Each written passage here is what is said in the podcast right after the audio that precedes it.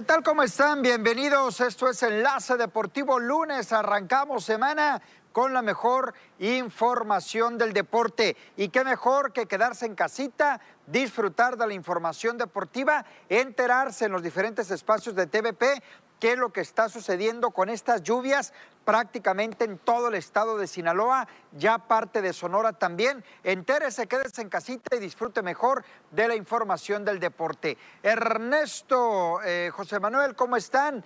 Bienvenidos. ¿Qué tal, Abisaid? ¿Qué tal, José Manuel? Efectivamente, ya listos con la mejor información deportiva. Efectivamente, en un fuerte abrazo a la gente que le está pasando mal en estos momentos, que, que, todo eh, eh, empieza a mejorar. Esperemos que así sea y así tendrá que hacer, ¿no? Como siempre, nuestro estado salió adelante y, no será la excepción eh, en esta ocasión, ¿no? Y sí, con bastante información deportiva de lo que ocurrió el fin de semana, muchos temas, aquí los vamos a, desenvolver durante el programa. Buenas tardes, Abisaid Aispuro, Ernesto Vázquez, y reiterando de nuevo cuenta del comentario. Hay que cuidarse de nueva cuenta y hay que seguir resguardándose en casa. Todavía el huracán sigue y para mantenerse mejor informado en redes sociales y también en los noticieros oficiales de TVP para que estén pendientes, amigos televidentes. Y listos con la información deportiva, se llevó a cabo el fútbol mexicano y por supuesto que tenemos muchas novedades, mucha polémica y lo comentamos aquí en Enlace Deportivo. Buenas tardes, Avisaí Ernesto Vázquez. Arrancamos, Ernesto José Manuel, con el tema del Mazatlán FC. Este fin de semana abrió la jornada número 7, el partido entre el Mazatlán y el conjunto del San Luis. Se enfrentaron allá en el Kraken, allá en el bello puerto de Mazatlán en esta fecha. Por acá anduviste, señora Allá ¿eh? anduvimos, fíjate, echamos la vuelta. En la perla del Pacífico te vi con la camiseta de Mazatlán FC. Ah, para, allá en el dices, Ernesto? Hay que recordar que somos imparciales y objetivos en este programa. Y si me ven con la playera del Mazatlán, van a pensar que le voy al conjunto del puerto. 2 a 2, el marcador. Y yo les voy a preguntar y doy mi punto de vista, si me permiten primero. el 2 a 2 para mí es un buen resultado para el Mazatlán, a como venía el San Luis y a como venía el Mazatlán. Sí, terminaron en igual de condiciones. ¿eh? Así llegaron con ocho puntos y se van con nueve puntos ambos equipos. También el partido pues no fue tan espectacular, quizá de ese minuto 85 al 97, donde se generaron las acciones que puso a flor de piel a la afición. Parecía que Mazatlán se llevaba los tres puntos, ¿no? Ahí es la crítica para el conjunto de Beñat San José, que en el minuto 88-89 caería la anotación con el cual prácticamente tenían los tres puntos en la bolsa sin haber desarrollado su mejor partido y pues ya en un tiro de esquina sobre el 96, minuto 96, ahí llama la atención también el agregado de lo que da el árbitro central, ¿no? Llega el gol para el conjunto de Atlético San Luis, con lo cual terminan por repartir puntos y yo coincido contigo, al final creo que termina siendo justo el marcador. Mira, un compromiso que, del cual no teníamos muchas expectativas y del cual inclusive estaban parejos ambos equipos y es realidad ambos equipos están parejos en estos momentos. Vimos a un equipo de Atlético San Luis que buscó de todas maneras irse al frente en el marcador desde el primer tiempo y lo consiguió, pero hubo una buena respuesta por parte del conjunto de Mazatlán FC y yo sigo aplaudiendo mucho eso, ¿no? Lo que realiza Mazatlán FC, siendo teniendo rápida una reacción cuando les hacen un gol o cuando les cometen están en peligro constante. Esa es la buena respuesta de Beñat San José. Llegaría una anotación de nueva cuenta, doblete de Giovanni Augusto, apareció el brasileño, ojo porque no estaba Camilo Zambeso y él era el eje de ataque totalmente y la ofensiva dependía meramente del brasileño y lo y cumplió con las expectativas como tenía que ser. Tuvo actividad también el brasileño Yegor Nogueira, el defensor, quien también eh, tuvo un partido excepcional, pero los últimos minutos, creo que ahí sí la crítica está, los, los siete minutos que se agregan, más lo que se pierde con una supuesta lesión por parte de Yegor Nogueira, y es ahí donde viene la respuesta por parte de Atlético San Luis. Un empate cardíaco y un partido del cual no teníamos muchas expectativas, pero que no defraudó a ninguno fue un buen compromiso para ambos equipos. Fíjate, difiero contigo, no me parece que haya sido un buen partido, José Manuel, hablando futbolísticamente. En el tema de resultado, bien, porque hay cuatro goles, dos del San Luis, dos del Mazatlán, y con emoción, porque llegan goles, Mazatlán parecía que ganaba y San Luis le saca el empate. Nada más, eh, Ernesto, en lo que decías, eh, eh, no, no me parecía tan justo el marcador, ¿no? Yo, yo me refería a que era bueno el resultado para el Mazatlán, pero futbolísticamente fue mejor San Luis, ¿eh? a pesar de que iba de visitante, me parece que San Luis puso puso pero, mucho, más, ¿no? Digo, el 2 a 2 al final hay que meterla, ¿no? Muy superior. de acuerdo, muy superior, no, de acuerdo. O sea, yo creo que también el empate ahí quedaba. Yo insisto, la crítica sigue siendo para el conjunto de, de San José que se deja empatar en un agregado, ¿no? Y otro, este equipo está recibiendo muchos goles, Abisaid. Este equipo recibe muchos goles, está en los últimos lugares en cuestión de goleo eh, recibido, ¿no? Entonces, eh, lo, lo castigan mucho en la zona de atrás y eso habla que también, pues tu delantera, si quiere ganar partidos, tiene que ser muy efectiva y muy precisa porque atrás descuida mucho, ¿no? El equipo de Mazatlán lo han desnudado bastante en las últimas jornadas, se necesita trabajar fuerte. Eh, un equipo de San Luis creo que estaba en el radar para poderle sacar los tres puntos que parecía que así se iba a conseguir y la gente sale incómodo, sale molesta el viernes del crack, no porque te sacan el, en el partido en el agregado, ¿no? Te sacan en el partido en el minuto 96 este, y es ahí cuando la gente pues se incomoda. También la marca que se pierde por completo, un doble, la peina en el balón en el área chica, llega el cabezazo, o sea, una situación complicada para el equipo de Mazatlán. Si bien es cierto, se mantiene en zona de repechaje, pero Abisaid van hacia atrás, ¿no? Van bajando, van bajando, van bajando, van bajando. El equipo no Planteaba, para escuchar los técnicos así rapidito, planteaba el viernes de cuál era la, la realidad del equipo del puerto de Mazatlán. Tres puntos de los últimos 15 disputados es una cosecha muy, pero muy baja. ¿Qué dijeron los técnicos tras el partido? Vamos a escucharlos. Otra vez más, ha sido un, partido accidentado en ese sentido y, estamos jugando últimamente con partidos un poco con circunstancias un poco eh, adversas en ese sentido y, eso eh, lo primero, ¿no? El partido en sí, bueno, a ver, eh, Primero, nosotros tenemos algunas bajas, eh, también estamos con jugadores que, están eh, eh, incorporándose, como Noguera, y ahí hay una evolución del equipo que obviamente con, el tiempo vamos a sentarnos mucho más. ¿Qué quiero decir con esto? Yo creo que la primera parte que hemos hecho no ha sido buena, si bien ellos tampoco han tenido ocasiones. defendiendo hemos estado bien, hemos estado bloques, en un buen bloque quiero decir, y, y considero que la primera parte no ha sido buena porque estamos en un proceso de querer ganar los partidos eh, intentando jugar bien a fútbol, intentando jugar desde atrás, intentando combinar. Ahí lo que señalaba Beñat San José sobre todo, ¿no? El técnico del equipo de Mazatlán. Para colmo, y, yo sé que se van a reír, ¿no? Pero no lo digo ni con camiseta ni mucho menos, pero para colmo del Mazatlán va a visitar al América en la próxima jornada.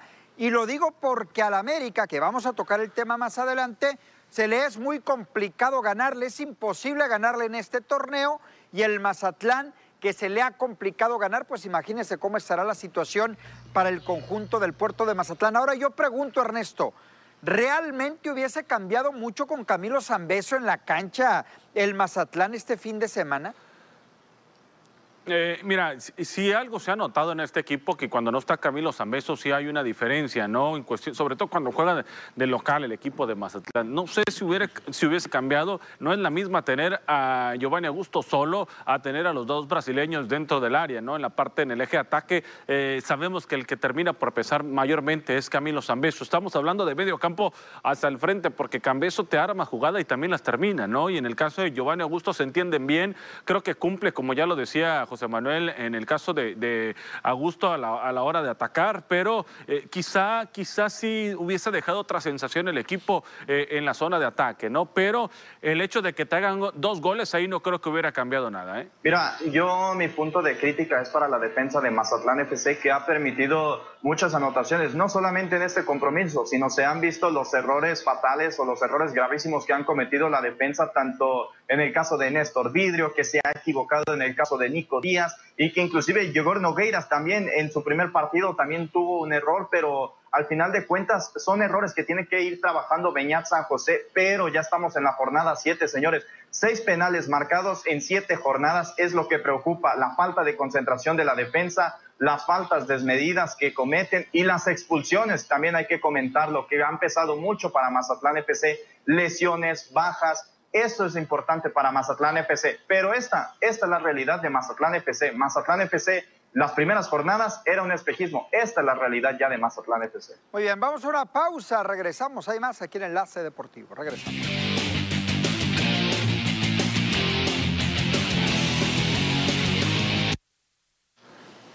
Y hablando del partido que se le viene al Mazatlán, van precisamente contra el América. Ojo, no este fin de semana porque hay fecha FIFA para la actividad de la jornada en el fútbol mexicano y se vendrá la jornada 8.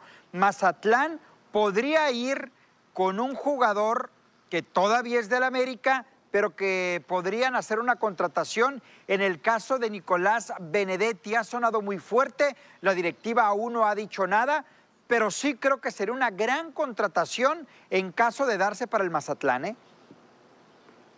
Y sí lo necesita, ¿no? O sea, todo lo que llega ahorita para el, equipo de Mazatlán es importante. Creo que es un tremendo jugador este Avisaí, ¿no? Algo pasó con, con Santiago Solari que, que, no le dio oportunidad, pero lo veíamos con Miguel Herrera, que era un titular indiscutible, ¿no? En parte de, lo que estuvo ahí el Pio Herrera no se encontró, vino una lesión, ya, ya no lo tomó en cuenta en el caso de Solari y obviamente el futbolista también tiene que, quiere jugar, ¿no? Y, la oportunidad con un equipo como Mazatlán sabe que ahí podría ser titular y que podría eh, tener los reflectores para regresar a un equipo eh, de mayor importancia. No lo digo que no lo sea Mazatlán, pero estará a la altura de un equipo eh, como lo es del equipo de las Águilas de América, donde viene Procedimiento. Mira, según diversos medios manejan que podría llegar Nicolás Benedetti con, con opción, obviamente cedido, pero con opción a compra por un año sería interesante ver al colombiano juntarse junto con otros jugadores que son de su misma nacionalidad. Hay que recordar que Richard Ríos y también Michael Rangel son colombianos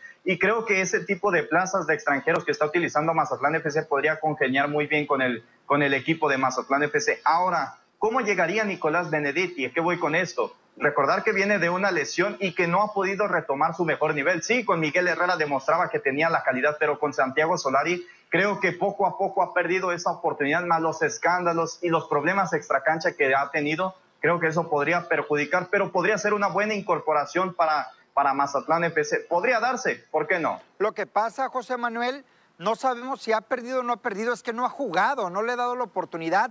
Santiago Solari, para el técnico argentino del América, Benedetti, pues prácticamente está borrado, no es un cero a la izquierda, prefirió que dieran de alta a Renato Ibarra con todo lo que vivía el ecuatoriano, lo ya comentado aquí en el programa y en otros más eh, por el tema que vivió Renato Ibarra, prefirió darlo de alta. Que, se les que se lesiona Después de Ernesto, toda la polémica. definitivamente que a mí me queda duda en esa lesión, porque incluso el jugador no se quiere operar cuando requiere de una cirugía y aún así se lesiona Renato Ibarra y Santiago Solari prefiere buscar a otro extranjero que darle la oportunidad a Nico Benedetti, yo no tengo ninguna duda que este sudamericano tiene calidad y que es muy buen jugador, ya lo demostró. pero Solari no encaja en su sistema. Entonces, Ahora, eh, ¿qué, mejor para el, para el jugador que pueda enrolarse en un equipo como el Mazatlán, ¿no?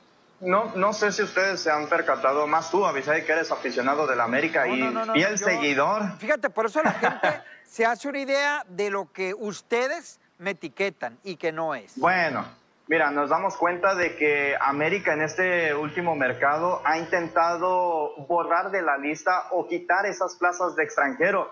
Ya lo acaba de hacer con Nicolás Castillo, quien le dieron las gracias y lo mandaron al fútbol, al fútbol brasileño. Y ahora lo podría hacer con Nicolás Benedetti, quitando una plaza de extranjero y trayendo a lo mejor a un posible elemento que sea del agrado de Santiago Solari. Podría darse y por eso digo, estaría muy cerca de concretarse si, si América continúa con ese proceso de estar liberando plazas de extranjeros. Sí, definitivamente. Entonces veremos qué es lo que se presenta para el equipo del Mazatlán, que tendrá como semana y media para preparar el siguiente partido, un poquito más, cuando enfrente al América de este sábado en ocho días posteriores. Hablando del América, quisiera escucharlos porque yo me van a decir que es la misma cantaleta. Yo los quiero escuchar cuando vemos el resto de la jornada. Eh, si me permiten, doy el resto de la jornada y nos metemos al partido de la América. Puebla le gana a Querétaro, Tijuana empató con Monterrey. Ojo con Monterrey. Chivas gana de milagro 2 a 1 al Necaxa. Tigres empata con el Atlas. América 1-1 con León. Toluca sigue hundiendo a los Pumas 2 a 1. Santos le ganó a Juárez. Y ojo también con Cruz Azul, 1-1 Pachuca. Y voy por partes. América, ¿qué opinión me dan del América Ernesto? ¿Otra vez juega feo? ¿Otra vez qué pasa? ¿Otra vez es líder el América? Quiero escucharte. Pues mira, América logra sobreponerse de esa expulsión, ¿no? Logra mantener el resultado. Yo sinceramente en el partido creí que León le iba a pasar por encima. Incluso puse como favorito a León, lo que es una realidad. Siempre los panzas verdes se le complican. El equipo de América no puede sacarle los tres puntos, pero al final creo que jugar con 10 hombres, el empate es un estupendo resultado para América y por la comodidad que tenía en la tabla en cuestión de puntos todavía, ese colchoncito le sirve para poderse mantener en la parte alta, ¿no? El equipo de las Águilas del la América, Bisaid. Creo que, creo que lo que tú no has entendido, que creo yo y coincido contigo, América qué bueno que gane, ¿no? Pero a este equipo y lo que tú no aceptas es que le exigimos que gane y le exigimos que juegue bien por lo, lo que representa. Y eso es lo que te termina por molestar a, ti, ¿no? Cuando le pedimos que América juegue bien. Obviamente, molesta. obviamente que ahí Santiago Solari el, miércoles logró sacar eh, un buen partido, arriba. Creo que se, se amarró bien el equipo de América para poder conservar Allá está el América, de aquí estoy viendo el conjunto de las Águilas del América, allá está arriba. Es que ustedes le dan y le dan y le dan que juega bonito. ¿Quién juega bonito? Cruz Azul con el juego de ayer. Tigres que le empató al Atlas, Monterrey que, que sigue sin poder dar un buen partido los 90 minutos completos. Imagínense si el América jugara bien. si el América jugara bien, que se lo lleven a jugar a la Premier entonces, o a la Liga de España. Imagínate, Neto. No, ya en Europa haría el ridículo, ¿no? Ya, o sea, ya, ya sería otra situación. Creo que en Europa sí estarías haciendo el ridículo porque hay jugadores de, la, de premieres del fútbol mexicano que van a Europa y van a la banca, ¿no? Y acá son súper titulares Lo son que yo te digo, Ernesto, Pero... es que al América se le es a los rivales ya casi, casi imposible hacerle gol, mucho más imposible ganarle. Ustedes hablaban de rivales como León, enfrentó a León, uno a uno terminaron. Ahora tampoco me digas que le pasó por encima. América jugó 33 minutos con un hombre menos. Sí, León tocaba la pelota, pero dime cuántas atajadas tuvo Memo Ochoa. Un par y se me hacen muchas, se me hacen muchas. Más peligroso se veía con, con Roger Martínez cuando iba a las descolgadas al contraataque, que es cierto, tampoco culminó en nada, pero no le pasó por encima ni mucho menos el León, incluso América con 10 hombres.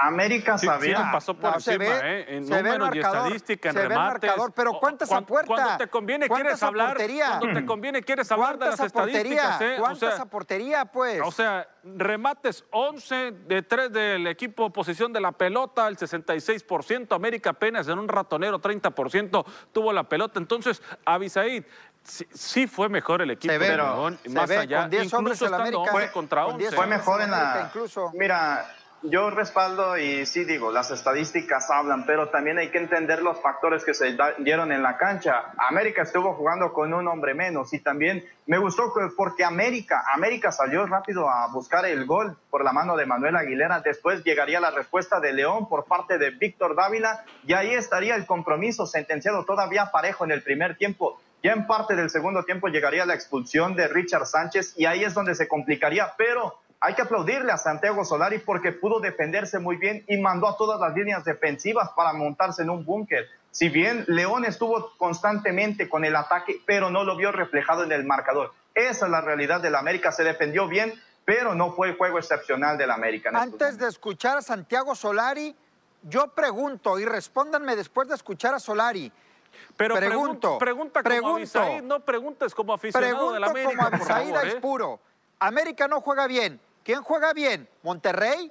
¿Tigres? Cruz Azul. Escuchamos pues a Santiago Solari. bienvenido a la Liga Escuchamos a Santiago Solari y me contestan. Vamos a escucharlo. Eh, a mí me ha encantado, me, ha parecido, he disfrutado del partido. Eh, a veces en, la alta competición es, difícil disfrutar de los partidos ¿no? y, del juego, porque uno está en, muchísimas cosas al mismo tiempo. Pero lo, lo he podido disfrutar, me ha gustado. Me ha gustado el partido en general, ¿no? Eh, incluso yo creo que a los espectadores, o eso espero, ¿no? Me, ha parecido un partido muy rico eh, en, en muchísimos aspectos. Ahora sí, los escucho o aún voy a ampliar la baraja de posibilidades, Ernesto, para ti. Que juegue como Chivas, que juegue como Pumas. Tú dime como quién debe de jugar el América para que juegue bien en el fútbol mexicano. Mira. Creo que tienes una experiencia importante cubriendo la Liga MX y sabes que hasta jugando mal te alcanza para ganar y para estar en el primer lugar, ¿eh? O sea, incluso hay equipos que jugando bien ahí andan en media tabla, ¿no? Pero a lo largo de tu trayectoria, Visaí, sabes que la Liga MX jugando mal y como juegan los demás equipos, te alcanza para estar en el primer lugar y para estar ganando. A mí me dices que soy falto de objetividad pero tú la pierdes por completo. ¿eh? La pierdes por completo. Ernesto, no le pueden marcar gol al América, Ernesto. No le hacen gol. No le ganan partidos al América. Es que estamos no le ganan partidos. ¿De qué equipos son los menos peores? No, no cuáles son pues mejores, sino cuáles es el menos Así va a ser más difícil yo ganarte a ti eh, a que le ganen al América. Así va a ser más en estos, en estos momentos tengo los datos. Tigres y Toluca que tienen 12 anotaciones y América es el mejor equipo en cuestión de la defensa. Solamente ha recibido tres goles, pero le sigue en el caso de Atlas también. Así que no es el mejor América, pero tampoco el peor.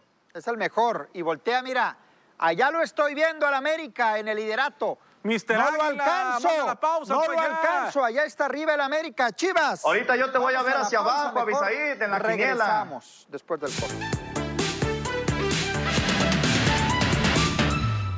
Con una remontada en la séptima entrada, los Toros de Tijuana derrotaron 11 carreras por 9 a los Mariachis de Guadalajara y tomaron ventaja de dos victorias por cero en la serie de campeonato de la zona norte. Los Toros que llegaron a estar abajo 5 por 0, 6 por 2, 7 por 4 y 8 carreras por 5 desataron un ataque de 5 carreras en la parte alta de la séptima entrada para enfilarse al triunfo en el Estadio Panamericano. Para Tijuana su victoria de este sábado fue la novena en los últimos 10 juegos. Yucatán se llevó el segundo juego de la serie de campeonato por pizarra de 6 carreras por 4 con gran salida de Radamés Liz respaldada con el madero de Luis Juárez y así puso la serie de dos victorias por cero a favor de los Meledunos ante Diablos Rojos. Radames Liz, que se llevó la victoria con pelota de un imparable, se mantuvo en la loma por seis entradas, toleró dos carreras y ponchó a cinco hombres. Arquímedes Caminero cargó con el descalabro, se mantuvo en la loma por una entrada y un tercio, episodios que le conectaron par de imparables y le anotaron una carrera.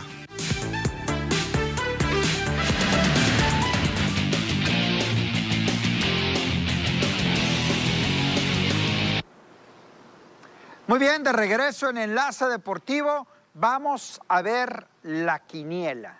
Ernesto, de puntito en puntito, me voy acercando. Primero voy por uno, luego voy por otro y luego voy por el otro. Avisaí tuve uno, pues te veo igual, ¿eh? igual de perdido pues te veo. No sé de qué estás hablando, señora Yo tuve cuatro, tú tuviste para mí que hubo trampa. No, parece que tú tuviste. Ahí hay chanchuy del bar. Yo voy a ir al bar.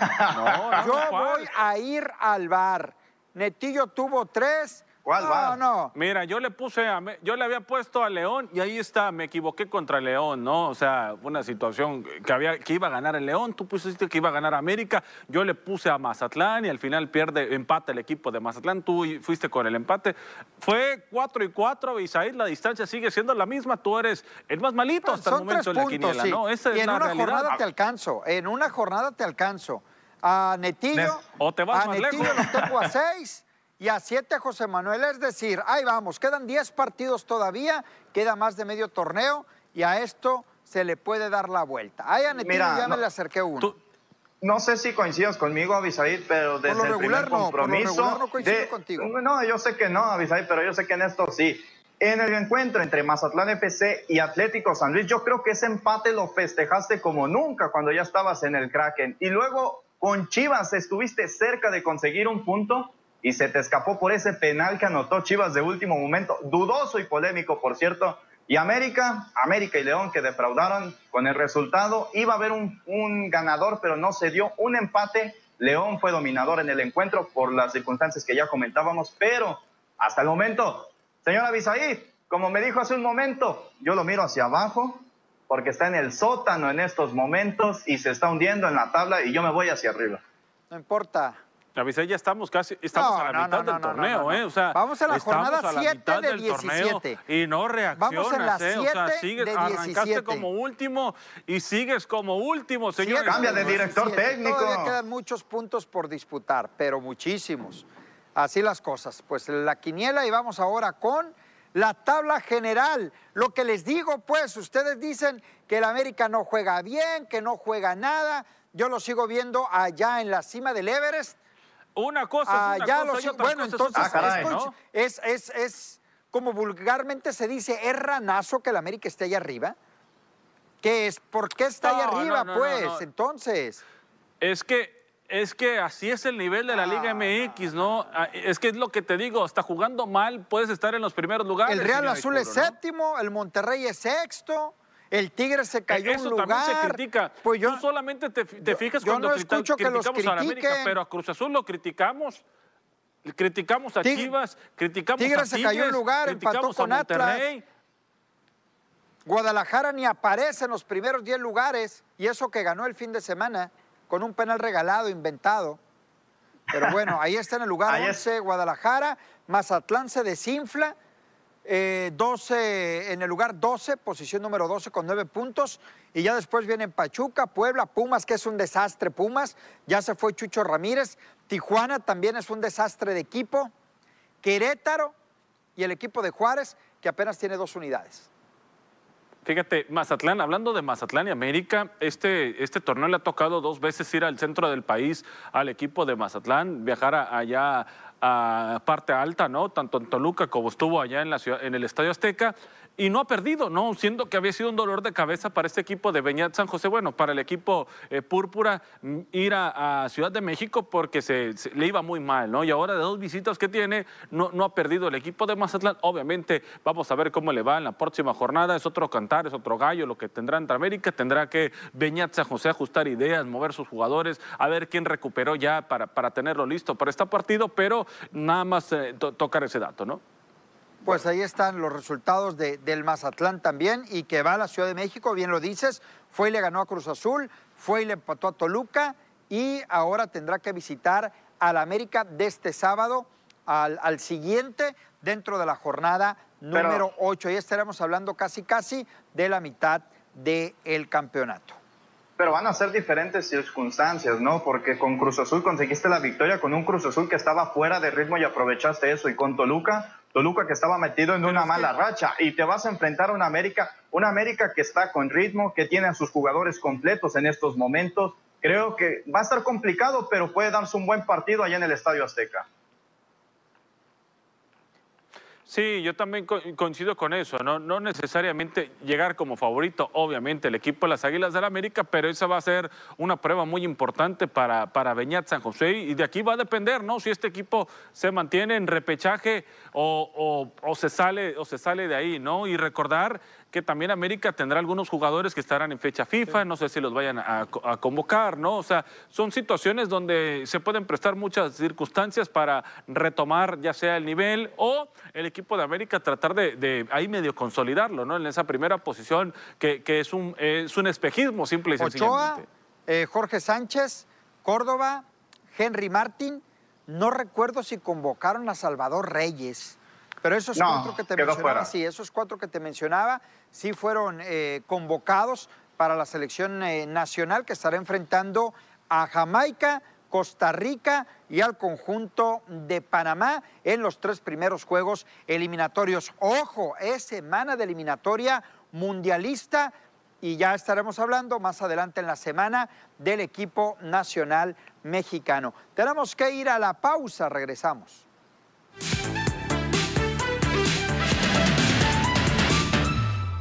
Como se anunció desde un inicio de temporada, el actual calendario de la Fórmula 1 podría cambiar en cualquier momento del año, esto para ajustar logísticas y países que decidieron abortar de última hora debido a la pandemia de por coronavirus. Este sábado la FIA y la Fórmula 1 dan a conocer la más reciente modificación donde el Gran Premio de la Ciudad de México será recorrido una semana más de la fecha original. Por primera vez el Gran Premio de la Fórmula 1 en México se celebrará después del Día de Muertos. En primera instancia estaba programado para disputarse el fin de semana del 31 de octubre este año, pero se moverá al 7 de noviembre. El Resolvió a favor de la FIFA la disputa que el máximo organismo de fútbol tenía con la liga, por lo que la Liga Española deberá ceder sin importar a todos los jugadores sudamericanos para que jueguen las eliminatorias de la Conmebol en esta fecha FIFA. Este domingo se dio a conocer la resolución del TAS donde indica que rechazó la solicitud de la liga de anular la decisión de la FIFA de ampliar dos días la ventana internacional para las eliminatorias sudamericanas.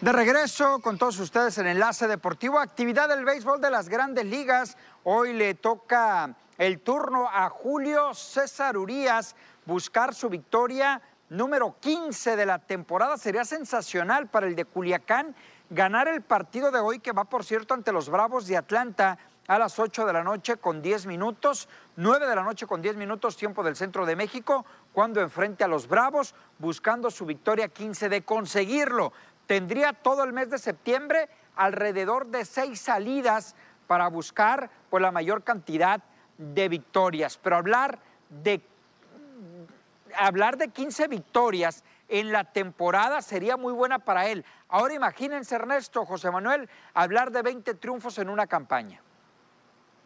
Es algo que, que, lo podría, que lo podría acreditar, ¿no? O sea, está ahí, está, está factible, ¿no? Pero ya nos hemos dado cuenta que no solamente es lo que haga Julio arriba de las lomas de los disparos, también depende mucho la situación que pasa con sus compañeros, tanto en la ofensiva como en el relevo, ¿no? Más allá de las buenas salidas que ha presentado durante la temporada y que muchas de ellas, pues, se han ido eh, con una victoria factible, no por lo que ha hecho él, sino por lo que dejó de hacer el equipo, ¿no? Entonces, ahí son circunstancias quizá sus comandos y lo que él ha demostrado arriba de la loma de los disparos, hablando plenamente de él, ya ahorita tendría que estar más cerca de esas 20 victorias, ¿no? Pero eh, lamentablemente no ha sido así. Y, lo rescatable de ello que está en un equipo que está peleando, que está buscando, que primero buscar el liderato de su división, ¿no? Que pues se lo ha arrebatado un poco el conjunto de los gigantes de San Francisco y lo ha relegado a la segunda posición a los Dodgers de Los Ángeles, ¿no? Y tercero, pues la labor que ha tenido, ¿no? Siendo constante en la loma de los disparos, siendo sólido dentro de la rotación de Dave Roberts, que ha sido la campaña de consolidación para Julio, que lo ha hecho de manera extraordinaria y solamente esos, esos 10 días que estuvo fuera por una molestia, ¿no? Para Julio, pero que regresó con todo y regresó para llevarse una victoria más, ¿no? Creo que esos primeros meses donde se acercó a las 10 victorias fue bueno, pero ahora ya en ese doble dígito, donde ha estado batallando más para acercarse a esas 20 victorias, yo creo que si con lo que está haciendo él, si el equipo le apoya, va a llegar a esas 20 triunfos de la temporada, ¿no? Mira, yo creo, eh, partiendo desde el comentario que hace Ernesto, es cierto, existe una diferencia entre lo que hizo Julio Urias antes del Juego de las Estrellas y después del Juego de Estrellas. Yo veo a un Julio Urias que ha ido bajando su efectividad, que ojo, era bastante criticable la alta efectividad cerca, rozando los cuatro, y la ha ido bajando poco a poco, llegando hasta 3.17 de promedio de efectividad en estos momentos, los cuales son buenos números para un abridor y ha respondido en sus últimas salidas, pero lo que ha hecho el equipo hasta el momento no ha sido de, de manera sólida ni ha respaldado lo que ha hecho la labor de Julio Urias. En caso de conseguir la victoria número 15, estaría empatando el récord por parte de Oliver Pérez, que lo hizo en 2007 con los Mets de Nueva York, lo cual es sorprendente va contra uno de los mejores equipos en grandes ligas, ¿no? Los Bravos de Atlanta, ¿no? O sea, no, pues no, no tiene un flan enfrente el día de hoy, Julio, para los que se van a. De acuerdo, Ernesto, va contra un equipo fuerte de la División del Este en la Liga Nacional, como son los Bravos de Atlanta. 9 de la noche con 10 minutos, tiempo de la Ciudad de México. 8 de la noche con 10 minutos, tiempo de Sinaloa. Y 19 con 10, tiempo del Estado de Sonora para que esté atento con el partido Julurías. Pero vamos con la actividad del resto de los mexicanos en grandes ligas. Ya veremos cómo le va a Julio el día de hoy. Si me permiten, jóvenes, tenemos el tema de Giovanni Gallegos, quien tuvo actividad por parte del equipo de los Cardenales de San Luis. Una entrada, un ponche, 3.06 en carreras limpias permitidas. Luis Urias con el equipo de Milwaukee de 3-1 conectó cuadrangular 18 ya para Urias, base por bolas y además su bateo en punto 244. Alex Verdugo, su, eh, su promedio de bateo en 284, de 3-1 se va con base y ponche. Y el caso de Alejandro Kirk, que conecta doble el día de ayer se va de 3-1, lo ponchan, pero también este fin de semana Alejandro Kirk fue colocado como cuarto bat en el partido del sábado, fue colocado como cuarto bat y le sonó bonito a la pelota el mexicano Alejandro Kirk. Así las cosas, se comienzan a ver estos peloteros como Kirk, sin duda alguna, respondiendo muy bien a la oportunidad que se les está brindando. Qué bueno, ¿no? Qué bueno por estos jugadores mexicanos que están respondiendo a la ofensiva. Si algo había adolecido el, béisbol mexicano en grandes ligas era de tener peloteros en la caja de bateo, ¿no? Peloteros que pudieran batear. En, la loma de los disparos, pues es muy común, pero bateando, pues era muy complicado. Y ahora el tema de, los Urias, Alejandro Kir, y cuando llegan a aparecer algunos otros peloteros que lo han hecho bien. Yo quiero, yo quiero desviar un poco el tema, ¿no? Porque esa es una semana importante para la Liga Mexicana del Pacífico, avisar compañeros, eh, sobre todo porque estarán arrancando pretemporada, pues ya los 10 equipos, ¿no? O sea, ya estarán iniciando pretemporada, eh, buena parte hasta el domingo, ya la próxima serán unos pocos, pero a partir del día primero, luego el 3 y luego el 5 estarán arrancando. Entonces, ya, ya el béisbol invernal ya está, ya es una realidad para este año. Sí, tienes razón, Ernesto, estamos a 29 de agosto. 30 de agosto, entonces el día 2 el día 1, perdón, estarán arrancando algunos de los equipos, que es el miércoles. Algunos de los equipos estarán arrancando ya la pretemporada. Otros, como tomateros, lo van a hacer hasta el próximo viernes. Pero de aquí al siguiente lunes, ya prácticamente todos los equipos estarán en pie de guerra en la pretemporada rumbo a la campaña 2021-2022 de la Mexicana del Pacífico. Sí. En el caso de los Venados de Mazatlán, estarían presentando dos lanzadores en su rotación abridora extranjeros, ¿no? Ya conocidos del béisbol de la Liga Mexicana del Pacífico y sobre todo que han vestido la playera de los Venados. Uno, el regreso de Mitch Levely, que la, la temporada pasada era cuando más se anhelaba que regresara este tremendo lanzador que ha tenido efectividad eh, incluso de 0.79. Y Casey Herman, ¿no?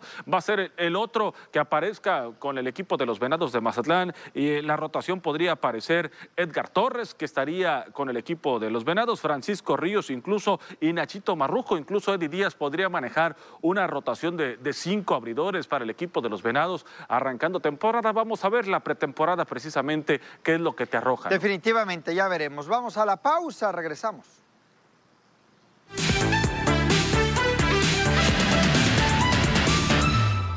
El diestro de los New York Mets, No Syndergaard, se encontró otro obstáculo en su recuperación de la cirugía de Tommy John el domingo cuando lo sacaron de una apertura de rehabilitación porque dio positivo a COVID-19, según varios reportes. El manager Luis Rojas dijo el domingo que Syndergaard tenía una lesión no relacionada con el béisbol. Él confirmó que Syndergaard había sido vacunado. El receptor abierto de los Indianapolis Colts, TJ Hilton, está siendo evaluado por una lesión en la parte alta de la espalda y cuello, dijeron fuentes a Adam Schefter de ESPN y es incierto cuánto tiempo se perderá. Hilton, de 31 años, ha sido el receptor abierto primario para los Colts a lo largo de sus nueve temporadas en Indianápolis, incluyendo cinco campañas de mil yardas.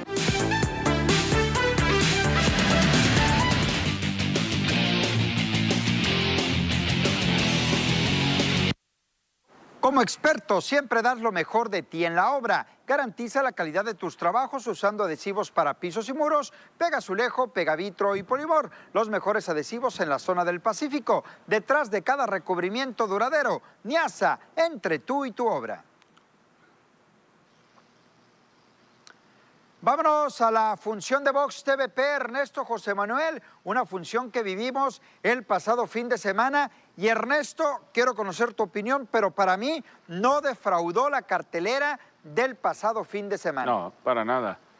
No, tremenda cartelera, ¿no? La verdad lo disfrutamos de buena forma. Ahí estamos viendo la pelea de Diana La Bonita Fernández, que creo que le llegó a faltar un poco de mayor preparación. No, no, no sé si se confió por el tema del rival, pero al final estas dos se dieron hasta para llevar, ¿no? Arriba del ring regalando una buena exhibición para la gente que pudo disfrutar de la pelea a través de la señal de TVP, ¿no? Siempre fueron a intercambiar golpes a Bisaid desde que sonó la campana durante los ocho rounds y cumpliendo, ¿no? La hora buena este, para poderse llevar la victoria ante la de la Ciudad de México, que dio buena sorpresa, dio pelea, ¿no? Porque veíamos un récord en cuestión de peleas ganadas que no era factible y pero sí, sí trae mucho en los guantes. Y esta, ¿no? Donde, pues, al final de cuentas, Mickey Román se mostró muy, pero muy superior. La única pelea que terminó por la vía de rápida este, fue esta, la estelar, donde, pues, el Dandy Puente simple y sencillamente no pudo ante lo que estaba ofreciendo en la exhibición de boxeo por parte de Mickey Román. Y ahí está la derrota para el de Nuevo León, la victoria para el de Casa, la victoria para Miguel Román, que la consigue de nueva forma, llegando a 63 triunfos en su carrera profesional. Sin duda alguna, ¿no? Fueron cuatro combates interesantes los que tuvimos a través de la pantalla de TVP, el tema... Y, buena respuesta por la gente. sin ¿eh? duda alguna, sin duda alguna. La verdad que ahí estuvo pendiente de la transmisión, tanto en Facebook como en televisión, y la, gente Y lo que te digo, Ernesto, no decepciona, eh, en este caso, la función de Vox TVP. Oye, y esa medalla histórica que tiene la delegación de México, llegando a 100 medallas en la historia de lo que son los Juegos Paralímpicos, la historia, ¿no? No, no de estos Juegos Paralímpicos, y que sigue dando de qué hablar el por qué el deporte mexicano en, en, este, en este renglón, en lo que son los Paralímpicos, no voy a decir que sea una primera potencia, pero sí da mucho de qué hablar. Si ahorita lo comparas con lo hecho por los deportistas convencionales, nada más de entrada, México ya lleva tres medallas de oro. Lleva una de plata y el resto de bronce, levantando la mano y colocado en la posición número 21 en el medallero. La verdad que México está respondiendo. Ya veíamos a la sinaloense Ernesto, a Rosa María Guerrero levantándose con el bronce.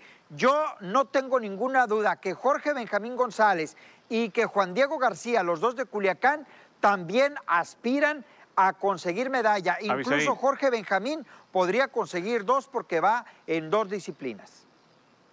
Mónica, Rodríguez, no en los consigue la medalla de oro en los 1500 metros con un, tiempo de 4 horas 37 minutos y 40 segundos, imponiendo también una marca, ¿no? Marca mundial. Eh, en lo que viene a ser esta competencia, 100 medallas de oro, ¿no? Para México en su historia en participación en Juegos Paralímpicos, estupenda y como ya se había previsto, no iba a defraudar la delegación mexicana en estos Juegos Paralímpicos de Tokio 2020. La pausa, regresamos.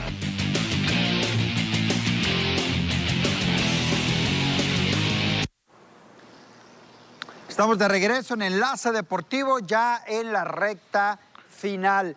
Pues el clima eh, tiene, mete la mano, ¿no? En lo que es la Fórmula 1 este fin de semana, Ernesto en el Gran Premio de Bélgica, ¿no? Que lamentablemente no terminó como se esperaba para ninguno de los pilotos, inclusive para Sergio El Checo Pérez, que tuvo un accidente previo a arrancar la carrera y eso prácticamente lo iba a dejar fuera. Al final sí iba a participar, pero tenía que salir desde el pit line, ¿no? Para el mexicano que termina en la última posición, solamente se dieron tres vueltas y se termina la carrera, eh, quedando y dando, repartiendo la mitad de los puntos para los pilotos que iban a sumar en esta competencia, ¿no? Checo Pérez, quinto lugar en el campeonato campeonato de pilotos tendrá que mejorar bastante en lo que resta de la temporada para poder alcanzar y ayudar a su escudería como es Red Bull. Mira, fíjate, Checo Pérez que acaba de firmar su renovación con Red Bull y que va a estrenar vehículo monoplaza nuevo en la siguiente temporada se prestaba en el Gran Premio de Bélgica para que demostrara que esa renovación no vendría de Oquis, pero creo que ese accidente en la vuelta de calentamiento termina por perjudicar y ponerlo en el ojo del huracán de todos los mexicanos y de algunos medios internacionales. Eh, un gran premio que se retrasó por tres horas debido a las malas condiciones, pero que al final de cuentas Verstappen con tres vueltas de manera oficial se lleva el triunfo y se reparten ahí algunos puntos. Muchos pilotos que estaban criticando que se calificara, que se reprogramara esta carrera o que se debía de hacer en otro día eh, alternativo. Así las cosas con el automovilismo, estar atentos ¿no? a lo que venga para Sergio Pérez después de esta actuación. No salga, quédese en su casa, quédese viendo la programación de TVP. Es mejor, está lloviendo, sigue lloviendo todavía, así que mejor resguárdese y aquí nos vemos el día de mañana. Jóvenes, hasta mañana, buena tarde.